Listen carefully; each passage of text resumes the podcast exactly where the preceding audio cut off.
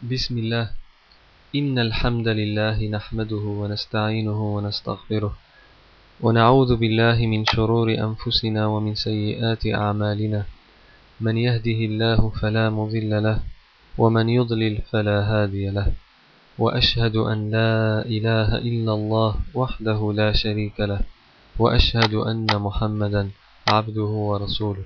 اللهم صل عليه وعلى آله وصحبه ومن تبعهم بإحسان إلى يوم الدين أما بعد En el nombre de Allah, el clemente, el misericordioso. Alabado sea Allah. Alabado sea Allah. Le alabamos y le agradecemos. Le pedimos ayuda y perdón por todos nuestros pecados. Nos refugiamos en Allah del mal de nuestras almas y de los pecados de nuestras acciones.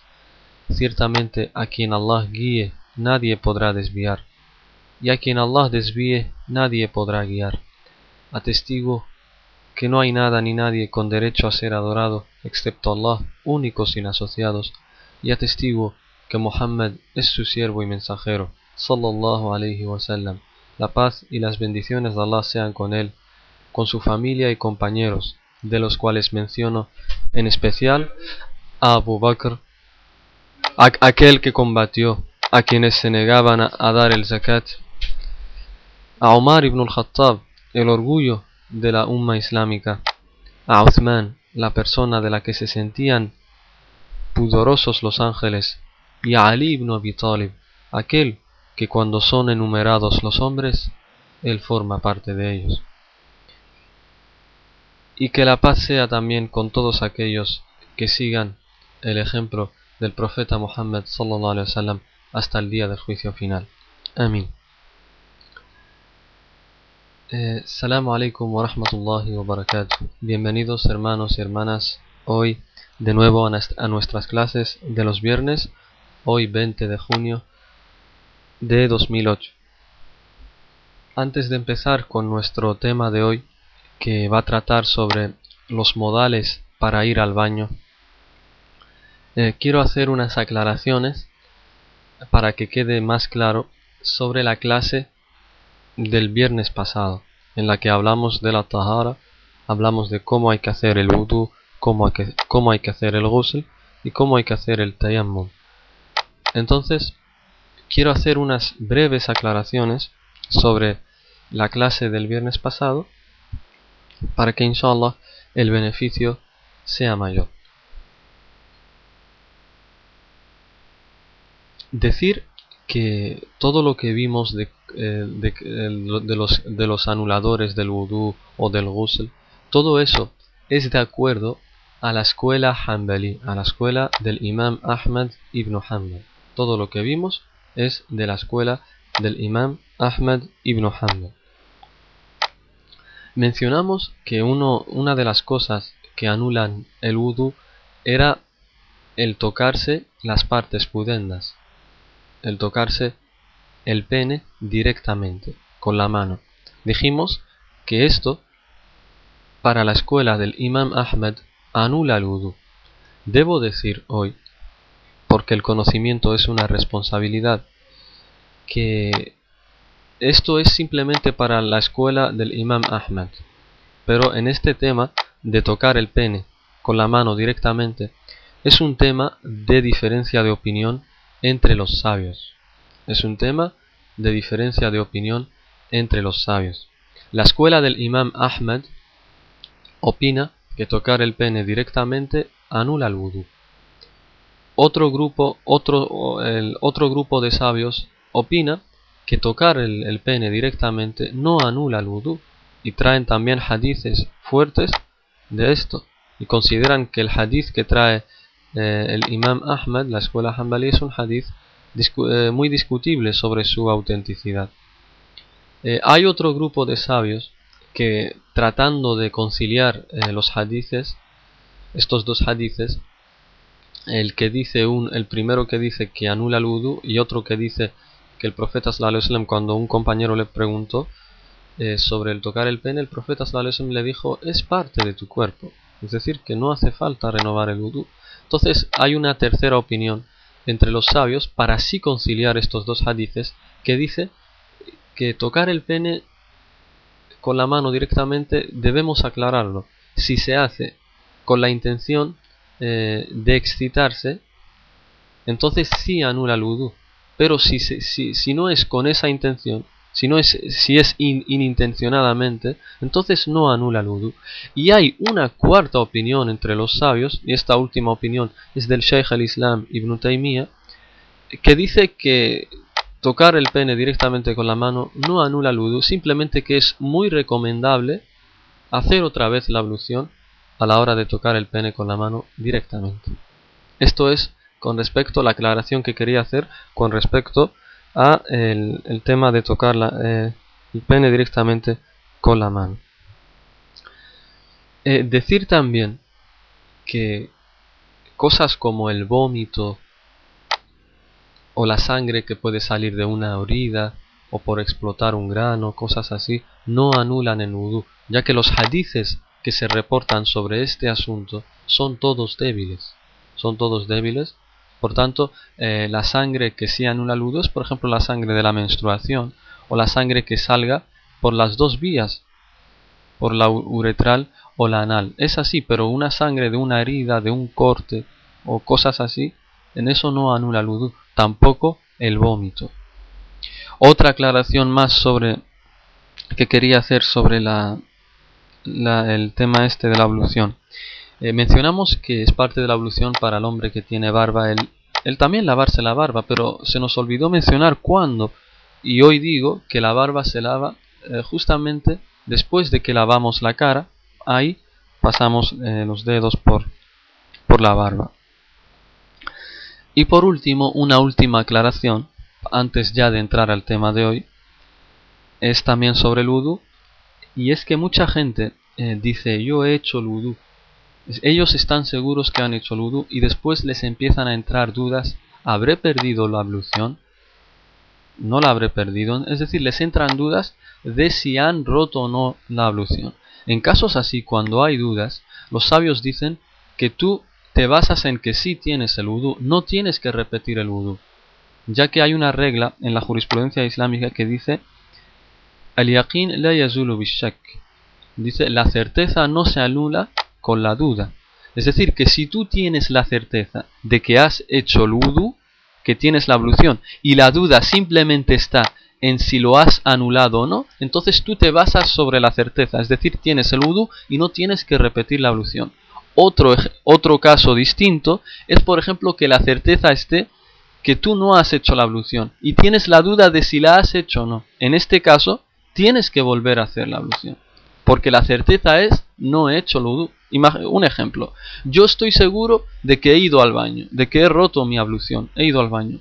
Pero pasa, por ejemplo, media hora, todavía no ha llegado el tiempo de la oración, y me entran dudas me entra la siguiente duda.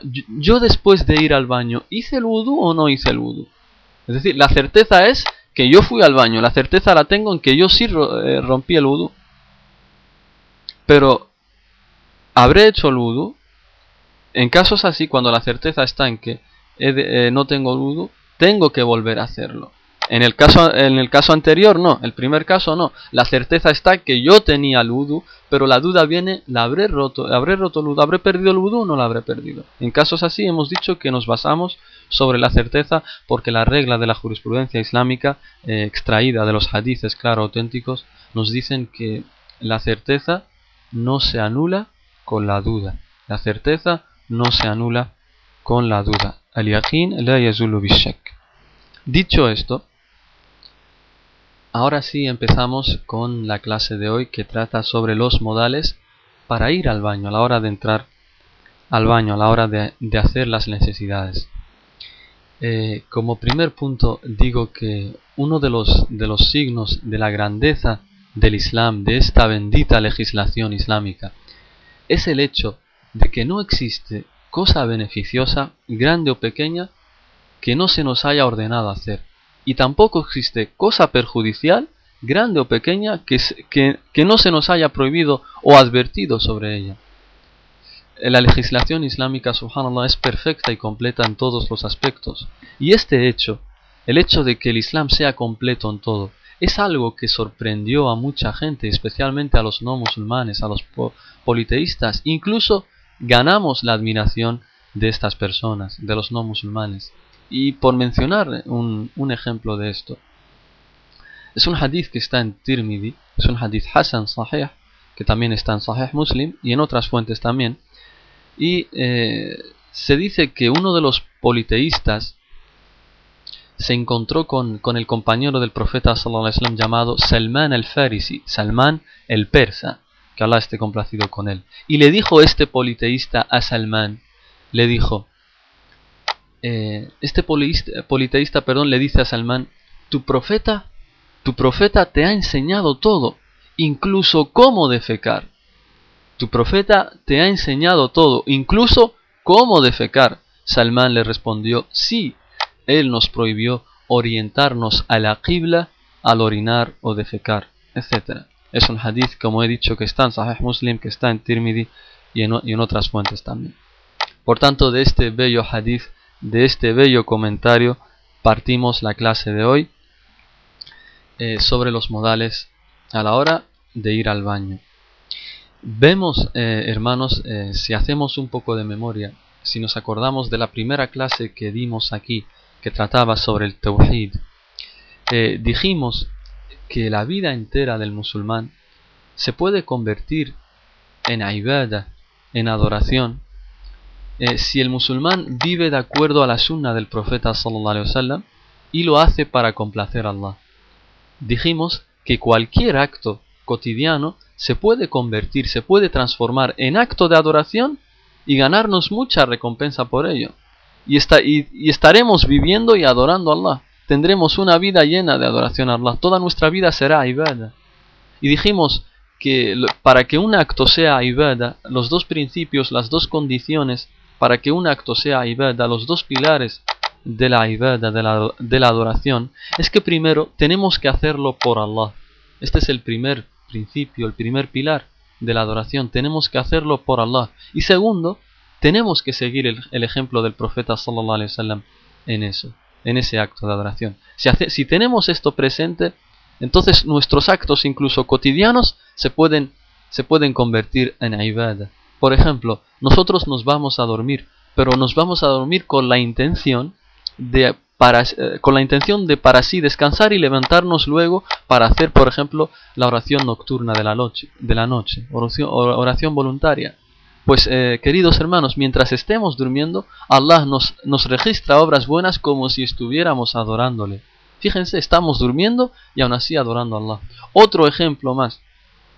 Una persona se levanta cada día a hacer ejercicio y demás pero lo hace con la intención de así tener más fuerzas y adorar mejor a Dios. Esta persona, aun corriendo, haciendo deporte, está adorando a Allah, porque lo hace por Allah, por el Islam.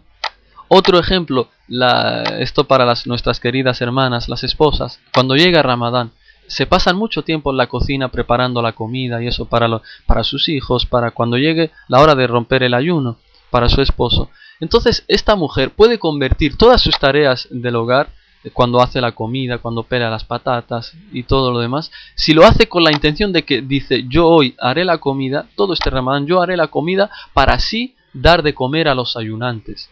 Y así se gana, y fíjense, ella está haciendo la comida y está adorando a Allah. ¿Por qué? Porque ha hecho la intención, tiene la intención de que hará de comer a los ayunantes y se ganará la recompensa que dice el hadith del profeta sallallahu alaihi que aquel que le dé eh, de, comer a un ayunante, de romper su ayuno, pues tendrá la misma recompensa de, ese, de esa persona que ayunó y la suya propia. Así que fíjense, cualquier acto nuestro cotidiano, por muy simple que parezca, puede convertirse en ibadah si lo hacemos, como he dicho, por Allah y siguiendo el ejemplo del profeta Muhammad sallallahu alaihi wasallam. Por tanto, hermanos y hermanas, según el Islam, incluso cuando vamos al baño, podemos convertir eso en ibadah. Y por eso es la clase de hoy, porque nos va a enseñar esta clase de hoy cómo ir al baño, cómo hacer nuestras necesidades, cómo limpiarnos, etcétera, etcétera, etcétera. Para que así incluso, fíjense, es un, es un acto sin menor importancia hacer una necesidad básica de los seres humanos. Incluso eso, querido hermano musulmán, querida hermana musulmana, incluso cuando estés orinando, estarás adorando a Dios si sigues el ejemplo del profeta Qué paradójico, Allah. Uno orina, uno, uno defeca y aún así los ángeles le escriben obras buenas. MashaAllah. Esta es la misericordia del Islam. Esta es la grandeza del Islam. Entonces empezamos con lo primero, con el primer modal, la primera enseñanza, antes de entrar al excusado para hacer nuestras necesidades. El, primero es un dua, es decir, una súplica, es decir, una súplica antes de entrar eh, al excusado para hacer nuestras necesidades. El profeta Muhammad sallallahu alaihi wasallam acostumbraba a recordar a Allah y a buscar refugio en él haciendo una súplica breve antes de entrar eh, al excusado, al baño. Y tal como nos relata Anas ibn Malik, que Allah esté complacido con él, nos dice que el profeta sallallahu alaihi wasallam decía cada vez que, iba a entrar al excusado, el profeta decía el siguiente dua, eh, se lo copio hermanos para que así eh, puedan apuntarlo, se lo pongo en las pantallas para que así puedan apuntarlo y memorizarlo. El profeta sallallahu alaihi wasallam cada vez que iba a entrar al, excusado decía Allahumma inni a'udhu bika min al-khubthi wal khaba'ith. Allahumma inni a'udhu bika min al-khubthi wal khaba'ith. Ahí están vuestras pantallas. Y en español eh, traducido significa Oh Allah, me refugio en ti de los inmundos y malvados demonios. Oh Allah, me refugio en ti de los inmundos y malvados demonios. Este dua se hace antes de entrar al excusado. Este, este bello dua, esta bella súplica, hermanos y hermanas, nos recuerda a Allah y nos advierte que debemos evitar cualquier acto, cualquier acto inmundo e indecente mientras estamos en el baño, mientras estamos en el excusado. Por eso es que siempre decimos este dua. También este dua nos sirve para protegernos de los jinn, de los demonios malvados que nos pueden dañar en esos momentos, porque todo lugar sucio, impuro, como un baño, como un excusado, es el lugar donde habitan los demonios.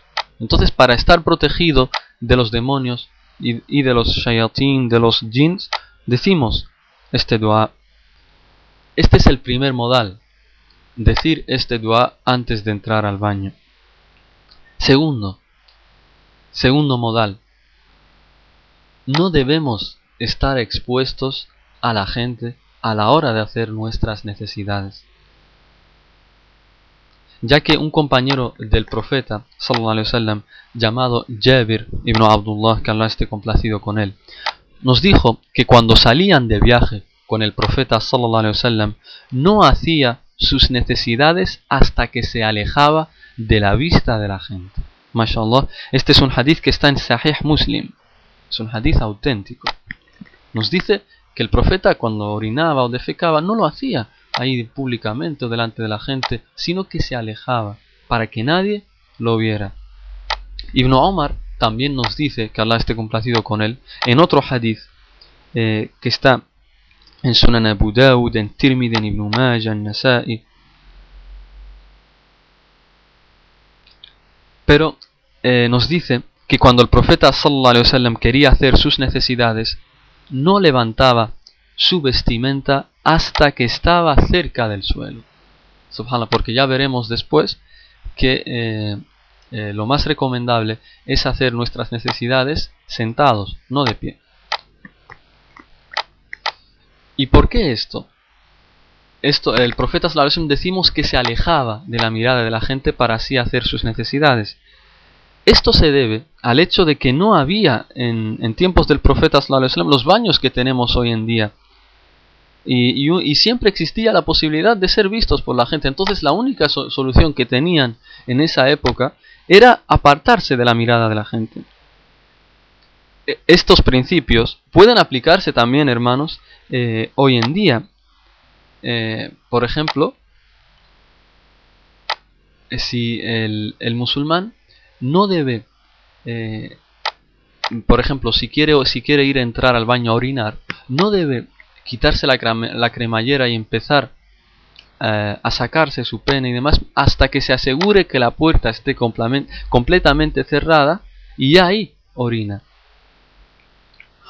Y también, cosa que pasa eh, en muchos baños en Occidente, es eh, que existen esos baños donde los hombres les ponen el, el váter uno al lado de otro. Entonces ves a varios hombres, cuatro o cinco hombres, uno parado al lado del otro orinando. El musulmán debe evitar el, usar estos baños porque cada uno se, le, puede mirar al otro su parte privada. Y el profeta sallallahu le prohibió a los hombres mirar la parte privada de otro hombre, así como le prohibió a las mujeres mirar la parte privada de otra mujer. Por tanto, el musulmán debe orinar donde eh, haya una puerta cerrada, donde se meta y cierre la puerta, pero no esos, en esos tipos de, baños donde un, un, hombre orina al lado de otro así, no, porque esto va contra las leyes del Islam y hemos dicho que el profeta sallallahu dice que un hombre no le puede mirar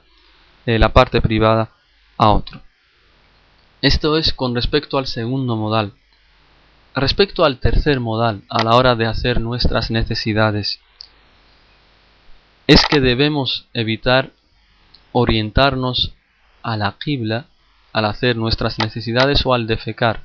Debemos evitar hacerlo en dirección a la Meca, a la Kaaba, a la qibla, ya que Abu Ayyub al-Ansari, un compañero del profeta sallallahu alaihi wasallam, nos relató que el mensajero de Allah sallallahu alaihi wasallam dijo: Si vas a evacuar, no te orientes a la qibla, ni le des la espalda, sino que se debe girar hacia el lado izquierdo o el derecho.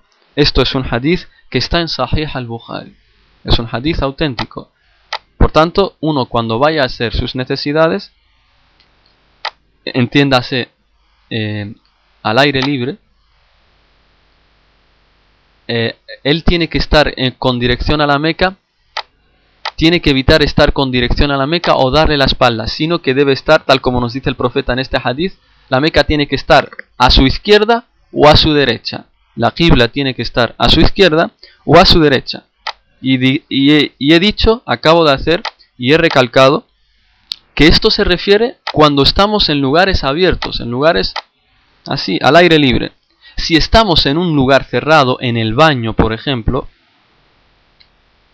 o entre edificaciones, está permitido orientarnos hacia la Qibla o darle la espalda ya que hay un hadith eh, de Ibn Omar que nos dice, nos dice Ibn Omar, que Allah esté complacido con él, nos dice, un día cuando subí al techo de la casa de Hafsa, vi al profeta sallallahu alaihi wasallam haciendo sus necesidades mirando hacia Sham, es decir, hacia Siria, con su espalda hacia la Kaaba, hacia la Qibla. Esto es un hadith que está también en Sahih al-Bukhari. Por tanto, con estos hadices, ambos hadices los conciliamos y, decimos que el primer hadith se refiere a cuando hacemos la necesidad al aire libre, en lugares abiertos. En ese caso, uno tiene que evitar, le está prohibido orinar o defecar en dirección a la qibla. En cambio, si está en un lugar cerrado o en el baño o entre edificaciones, uno puede, dar, uno puede darle, eh, uno puede orinar o hacer sus necesidades en dirección a la qibla, tal como prueba este hadith. El siguiente modal, siguiente modal que aprendemos de la sunna del profeta sallallahu alaihi wasallam, y es que debemos hacer nuestras necesidades sentados, tanto el orinar como el defecar. Es muy recomendable hacerlo sentado, ya que orinar de pie era una práctica de los árabes en la época del profeta sallallahu En consecuencia, estos árabes, los idólatras de la Meca, se burlaban eh, del profeta sallallahu si lo encontraban orinando sentado. Nos dice Abdurrahman ibn, ibn nos dice, dijo, Amr y yo fuimos a ver al profeta sallallahu salió con un escudo de piel en su mano y se cubrió y orinó. Nosotros dijimos, así como burlándose de él, riéndose de él, Mírenlo orinando como una mujer. Mírenlo orinando como una mujer. Se burlaban del profeta sallallahu porque orinaba sentado. Pero nosotros no nos burlamos, nosotros seguimos su ejemplo, ya que esto era una práctica eh, general del profeta sallallahu alaihi wasallam, ya que el orinar sentado, entre los beneficios que tiene, es que uno evita que la orina salpique a la ropa, porque uno tiene que tener mucho cuidado a la hora de orinar, porque si te salpica orina a la, a la ropa, entonces tú no puedes rezar con esa ropa. No podrías porque la orina es, impura. Tu ropa tendría una impureza y tú no podrías rezar con eso. Por eso es que uno cuando se, hace, cuando se pone en cuclillas y orina, esto es, dícese al aire libre o en lugares abiertos, pues puedes salpicar. En cambio, si estás en un baño, te sientas como para defecar y orinas. Esto es lo más recomendable y ojo, no es obligatorio, es simplemente recomendable.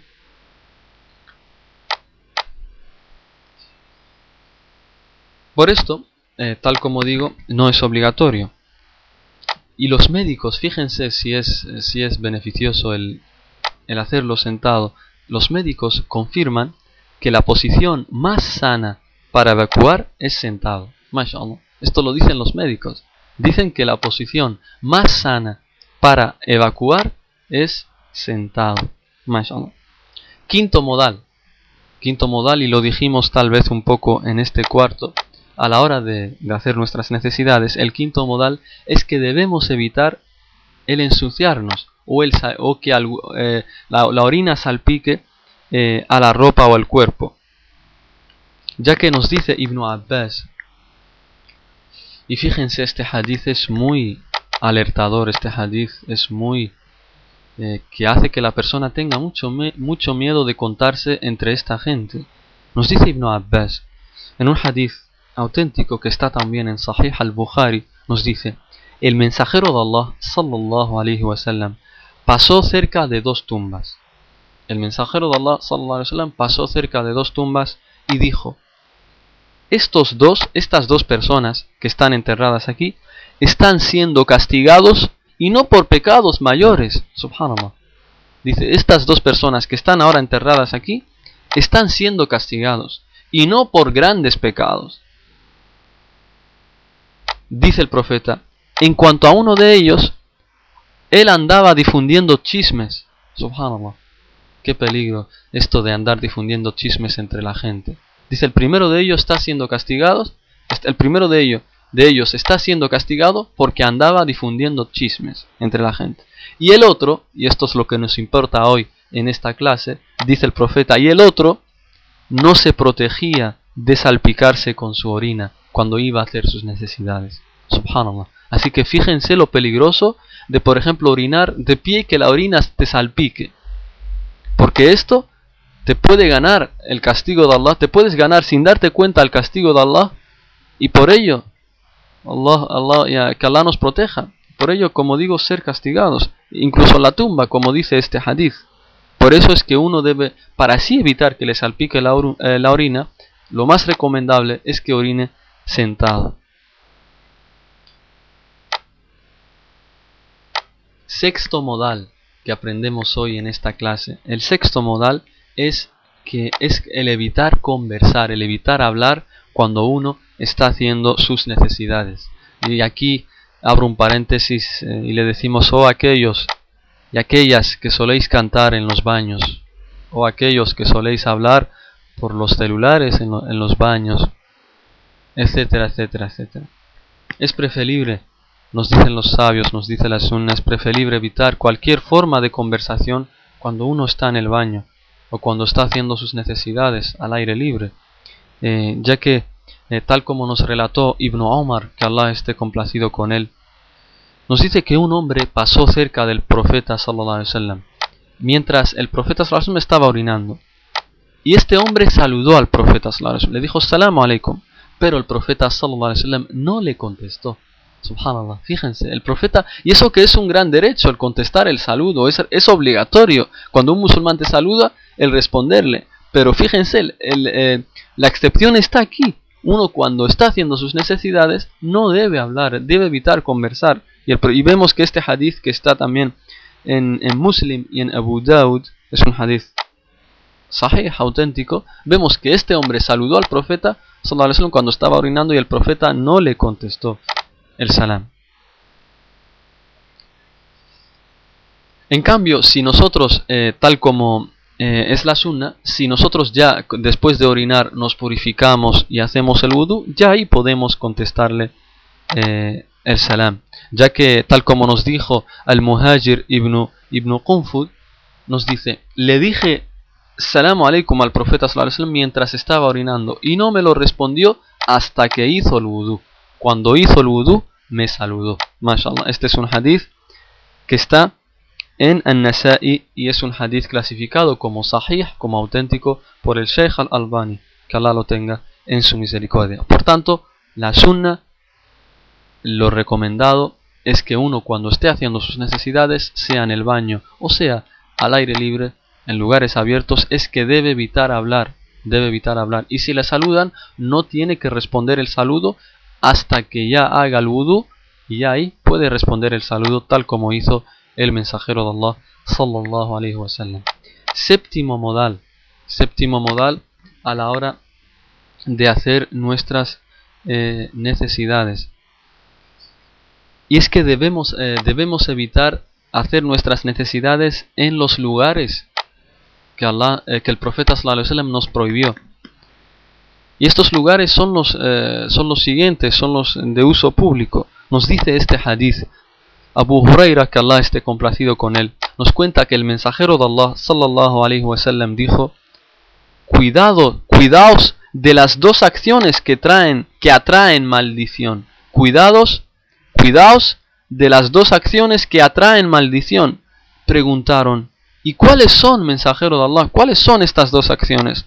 Respondió el mensajero de Allah sallallahu alaihi wasallam: Hacer las necesidades en el camino de la gente o bajo la sombra donde suele descansar la gente, es decir, bajo los árboles, por ejemplo. Este es un hadith que está en Sahih Muslim. Por tanto, el musulmán no orina en la calle, en un lugar donde pasa la gente, en el camino de la gente. El musulmán no orina en un sitio donde la gente acostumbra a sentarse o descansar. El musulmán no orina, no orina bajo un árbol donde la gente se, se queda a veces a sentarse, a tomar aire y demás. El musulmán usa para hacer sus necesidades los sitios que son preparados para esto. También otro lugar donde está prohibido hacer nuestras necesidades es en, en, un lugar donde haya agua estancada. Todo lugar donde haya agua estancada está prohibido hacer nuestras necesidades en ella. Eh, que la prueba es el siguiente hadith que está en, en Sahih Muslim, nos cuenta Jabir, compañero del profeta que el mensajero de Allah sallallahu alaihi prohibió orinar, prohibió orinar en el agua estancada. Por tanto es un hadith, como digo, que está en Sahih Muslim. Y por esto, por este hadith, entendemos que uno no debe orinar, por ejemplo, en una piscina o en una pileta de natación. ya que el profeta sallallahu también nos prohibió orinar en el agua y bañarnos con ella. El profeta sallallahu nos prohibió orinar en el agua y después bañarnos con esa agua, con ella. Abu Huraira, la prueba es el siguiente hadith. Abu Huraira, que Allah esté complacido con él, nos relató que el mensajero de Allah sallallahu alaihi wasallam dijo que ninguno de ustedes orine en el agua estancada y luego se lave en ella. Es decir, se haga ghusl con ella. Este es un hadith que está en Sahih Muslim también. Por tanto, todos son auténticos. Octavo modal. Ahora vamos, ahora vamos a ver cómo hay que higienizarnos, cómo hay que limpiarnos a la hora de hacer nuestras necesidades. Fíjense hermanos, sin darnos cuenta, todos estos actos son comunes, son cotidianos, pero ahora los estamos convirtiendo en adoración. Si ustedes hacen esto, si ustedes evitan orinar, como decimos en, en agua estancada, en lugares públicos, donde camina la gente, bajo la sombra. Todo esto, si evitan hacerlo, ustedes están cumpliendo con la sunna del profeta sallallahu y Allah les, les recompensa por eso. Si ustedes, como hemos dicho antes, antes de entrar al baño, dicen ese dua, también están adorando a Allah subhanahu wa ta'ala. Eh, si ustedes, por ejemplo, hacen sus necesidades, como dijimos, sentados, también están adorando a Allah. Fíjense, están haciendo sus necesidades y Allah les apunta obras buenas por ello. Si ustedes evitan hablar, como dijimos, cuando están haciendo sus necesidades, también Allah les apunta obras buenas. Ahora vamos a ver el, octavo modal, cómo el método de la higiene, cómo higienizarnos a la hora de hacer nuestras necesidades. Eh, primer apartado en este octavo punto del método de la higiene es eh, con qué mano debemos limpiarnos, higienizarnos. La mano, tal como nos dice la sunna, la mano izquierda se reserva para tocar en nuestras partes íntimas para así limpiar las heces y la orina. El profeta sallallahu alaihi wasallam prohibió que, que, uno, eh, que uno use la mano derecha para, hacer, para limpiarse de su orina o para tocar, para agarrar su pene mientras orina o para limpiarse. Sus heces. El profeta prohibió esto. Dijo que se tiene que hacer eh, con la mano izquierda. Se tiene que eliminar, eh, eh, limpiar, higienizarse su orina, sus heces y sostener su pene con la mano izquierda. Abu Qatada, el hadith es el siguiente, Abu Qatada, que Allah esté complacido con él, nos relató que el mensajero de Allah sallallahu alaihi wasallam dijo, ninguno de ustedes debe tocar sus partes pudendas con su mano derecha mientras orina, ni debe limpiarse las heces con su mano derecha. Por tanto, uno cuando eh, se limpie sus heces tiene que ser con la mano izquierda. Y si, quieres eh, eh, limpiarte también la orina, ahora vamos a decir cómo, con la mano izquierda también. Siguiente, siguiente apartado. Hemos dicho la mano que se utiliza es la izquierda para limpiarnos la orina y las heces. Ahora, siguiente apartado. ¿Con qué material podemos limpiarnos?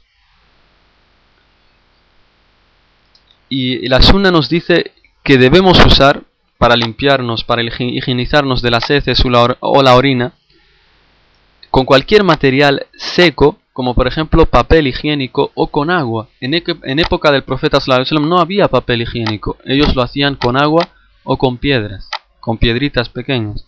Pero en esta época en la que estamos ahora, pues con papel higiénico o con agua. Y lo más recomendable, lo mejor, lo más completo es usar ambas cosas, el papel higiénico y las aguas. Por ejemplo, vamos a orinar, nos limpiamos primero con papel, con papel higiénico y después con agua. Después con agua, la parte de donde orinamos, nada más. Y, lo mismo aplica para si, si, nos queremos higienizar después de defecar. También nos limpiamos con papel higiénico y después, lo preferible, con agua. Esto es lo más completo eh, en la sunna del profeta ya que así hacía el profeta, como digo. Anas ibn Malik, eh, que Allah esté complacido con él, nos relató que cuando el mensajero de Allah iba al área del baño, llevaba un pequeño odre de cuero que usaba para limpiarse con agua. MashaAllah. Este es un hadith que está en Sahih al-Bukhari, por tanto es también auténtico. Ahora vamos a ver cuántas veces uno se tiene que limpiar. Cuántas veces uno tiene que estar limpiándose. La sunna nos indica que debemos limpiarnos primero en un número impar. Tiene que ser en un, en un número impar de veces y superior a tres veces. Para, eh, todo lo que sea más de tres, lo que tú quieras, hasta que te asegures que estás limpio. Por tanto, al menos lo mínimo que se requiere para limpiarnos es tres veces. Por ejemplo, si usamos papel higiénico, basta con limpiarnos, eh, si orinamos, por ejemplo, nos limpiamos tres veces, pasamos tres veces así nos limpiamos, y después usamos el agua. Todo esto debido a que en la época del profeta sallallahu como dijimos antes, no había papel higiénico, y él insistía que debían usarse no menos de tres piedras. Por tanto, por analogía, aplicamos que si el profeta decía que lo mínimo era utilizar tres piedras, entonces aquí decimos tres veces con papel higiénico. Salman el-Farisi, el persa, tal como dijimos en el hadith con el que empezamos esta clase, nos dice que el profeta les prohibió orientarse hacia la qibla al defecar u orinar y sigue diciendo, y utilizar la mano derecha para limpiarse. Fíjense, está prohibido, dice, utilizar la mano derecha para limpiarse. Y dice, y que se utilice menos de tres piedras para limpiarse. Por tanto, la sunna es que uno al limpiarse, lo mínimo tiene que ser tres. y más lo que quiera hasta que se asegure que está limpio. Y repito, siempre tiene que ser en número impar. Este es un hadith que está en Muslim, el que acabamos de mencionar. Noveno modal. Uno, eh, dijimos que uno tiene que decir un dua en el primer modal antes de entrar al baño. Ahora hemos estado en el baño, hemos seguido estas directrices, estos modales, y ahora salimos del baño. Entonces uno cuando sale del baño tiene que decir otra súplica, otro dua muy cortito que todos ustedes lo van a memorizar. Y es Gufranak. se lo escribo en vuestras pantallas. Uno cuando sale del baño debe decir Gufranak, que significa Oh Allah, te pido perdón. Gufranak. Eh, este, eh, la prueba es que Aisha, la, esposa del profeta nos relató que el profeta acostumbraba a decir Gufranak, es decir, cada vez que salía del baño decía Gufranak. Esto es un hadith que está en Abu Dawud, en Tirmidhi, en Ibn Majah, en Darami, en el, en el Musnad del Imam Ahmad y es un hadith clasificado como sahih como auténtico en Sahih at-Tirmidhi. Y ahora, por último, para finalizar la clase de hoy, vamos a mencionar el décimo modal, para así completar todo esto. Dijimos antes, eh, en el primer modal, que decimos un dua antes de entrar, y después al salir decimos otro dua. Pero se nos olvidó decir eh, que cómo hay que entrar y cómo hay que salir. Eh, era una práctica del profeta sallallahu ingresar al baño, perdón, con el pie izquierdo. El profeta sallallahu decía al entrar al baño decía ese dua que hemos dicho antes de entrar. Porque dentro del baño dijimos en la clase anterior que uno debe evitar hablar. Y tal como hemos dicho también en los hadices de hoy.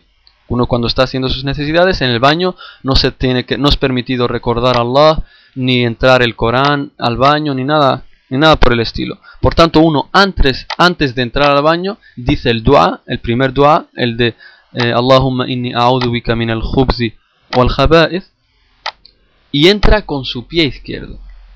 El profeta sallallahu antes de entrar al baño decía este dua y metía primero su pie izquierdo. Y cuando salía, cuando ya terminaba sus necesidades, salía con el pie derecho. Entonces nosotros decimos el primer dua que dijimos antes de entrar al baño, entramos con el pie izquierdo, cuando terminamos las necesidades, salimos con el pie derecho y decimos gufranak, el dua al salir del baño.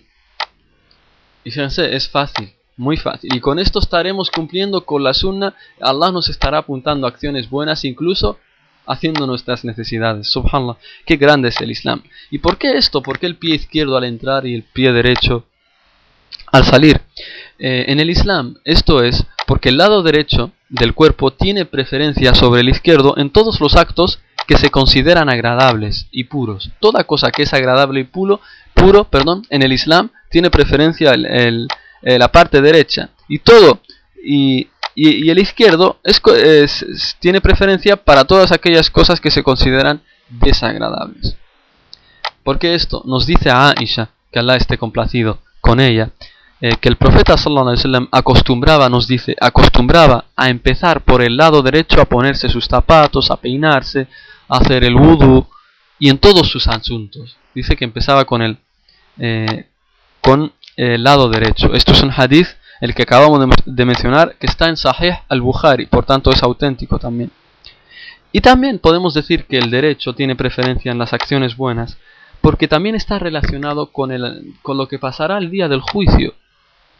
Eh, es decir, que Allah les entregará a la gente del paraíso, a todo aquel que vaya a entrar al paraíso, Allah les entregará su libro de obras, su registro, en su mano derecha. Y en cambio a los que vayan al infierno se los entregará en su izquierda. Nos dice Allah en el Corán, eh, probando esto que estamos diciendo, eh, en la Sura 69, nos dice, quien reciba el libro de sus obras con la derecha dirá a los demás con felicidad, tomad y leed mi libro, Ciertamente yo estaba seguro que sería juzgado. Tendrá entonces una vida placentera en un jardín elevado.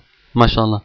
Y dice, la siguiente ley nos dice, en cambio, quien reciba registro de sus obras, el libro de sus obras, con la mano izquierda, dirá, ojalá no se hubiera entregado, ojalá no se me hubiera entregado mi libro, ni tampoco se me hubiese juzgado, ojalá hubiera sido definitiva mi muerte, y no, no haber resucitado. De nada sirven ahora mis bienes, mi poder se ha desvanecido. Entonces Allah les dirá a los ángeles, tomadlo y ponedle argollas en el cuello, introducidle en el fuego del infierno. Subhanallah. Le, le pedimos a Allah que nos proteja de ser de la gente del infierno. Amén. Por tanto, dicho esto, vemos que la sunna es que uno las todas las acciones buenas las hace con, con la derecha y las acciones desagradables pues con la izquierda. Con esto terminamos la, la clase de hoy. Le pido a Allah que nos perdone todos nuestros pecados, tanto los públicos como los privados. Le pido a Allah que nos haga hermanos que se quieren uno al otro por Allah, que se aconsejan uno, al otro todo lo bueno y que se desaconsejan uno al otro todo lo malo. Le pido a Allah que haga que nuestras acciones, que nuestras obras sean con el único objetivo de, de agradarle a Él, de buscar su faz. Le pido a Allah que nos haga de la gente del paraíso. Le pido a Allah que nos haga de la, gente del paraíso. Le pido a Allah que nos haga de la gente del paraíso. Le pido a Allah que nos ayude a enfrentar todas las tentaciones, ya sea dinero, ya sea mujeres, ya sea hablar mal de un hermano ausente, etcétera, etcétera, etcétera. Le pido a Allah que nos haga fuertes. Le pido a Allah que no, que no nos haga morir, sino, sino como musulmanes. Le pido a Allah que nos haga firmes en este camino hasta que nos llegue la muerte y que no, no, y que no cambiemos nunca, sino que, ya, sino que vayamos siempre a mejor. Dich amin. وآخر دعوانا أن الحمد لله رب العالمين وصلى اللهم على نبينا محمد وعلى آله وصحبه أجمعين